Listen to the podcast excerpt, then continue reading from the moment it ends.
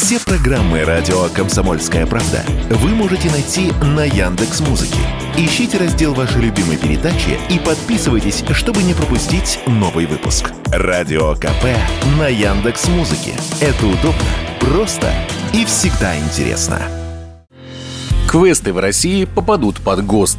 Национальный стандарт для проведения таких мероприятий для детей разработали в правительстве.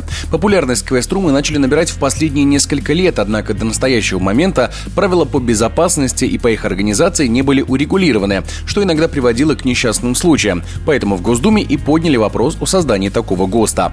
Так, например, аниматоры теперь обязаны предоставить справки о том, что они не состоят на учете в психоневрологическом и наркологическом диспансерах. Кроме того, организаторы должны будут иметь профильное актерское образование или удостоверение о прохождении курсов повышения квалификации по актерскому мастерству.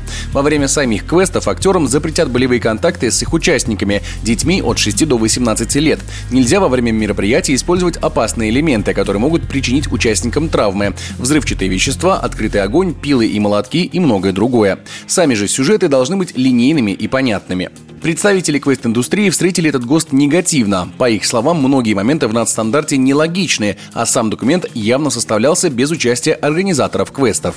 Об этом радио «Комсомольская правда» рассказала президент бывшей Национальной ассоциации участников квест-индустрии Анна Черкасова. Гост недоработан, очень много плавающих спорных моментов. Что такое актерское образование? Не всегда это сильно помогает в организации квеста. А как же психология, а как же педагогика? А если у ребенка произойдет паническая атака, что делать актеру в этот момент? Что такое понятный сюжет? У нас у каждого свой уровень интеллекта. Для кого-то это будет очень понятный сюжет, а для кого-то это будет непонятный сюжет. Вот такая вот какая-нибудь мама очень сильно сердобольная. Но она на нас напишет в Роспотребнадзор, что дети не поняли сюжет, что загадки были нелогичны и что мы оказали некачественную услугу по ГОСТу. Потому что этот ГОСТ написали непонятно для кого. Таким образом, новые нормативы могут серьезно ударить по легальной части бизнеса. В то же время это никак не скажется на подпольных квеструмах, где чаще всего и происходят несчастные случаи. А вот большая часть нормальных квестов попросту закроется, уверена Анна Черкасова.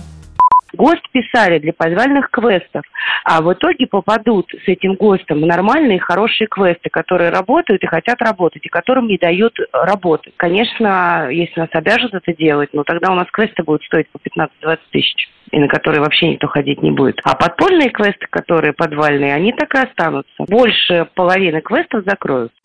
Проблема отсутствия регуляции работы квестов давно беспокоит чиновников. Так, в прошлом году в Общественной палате России предложили запретить хоррор-квесты или ввести жесткое лицензирование подобной деятельности. Егор Волгин, радио «Комсомольская правда».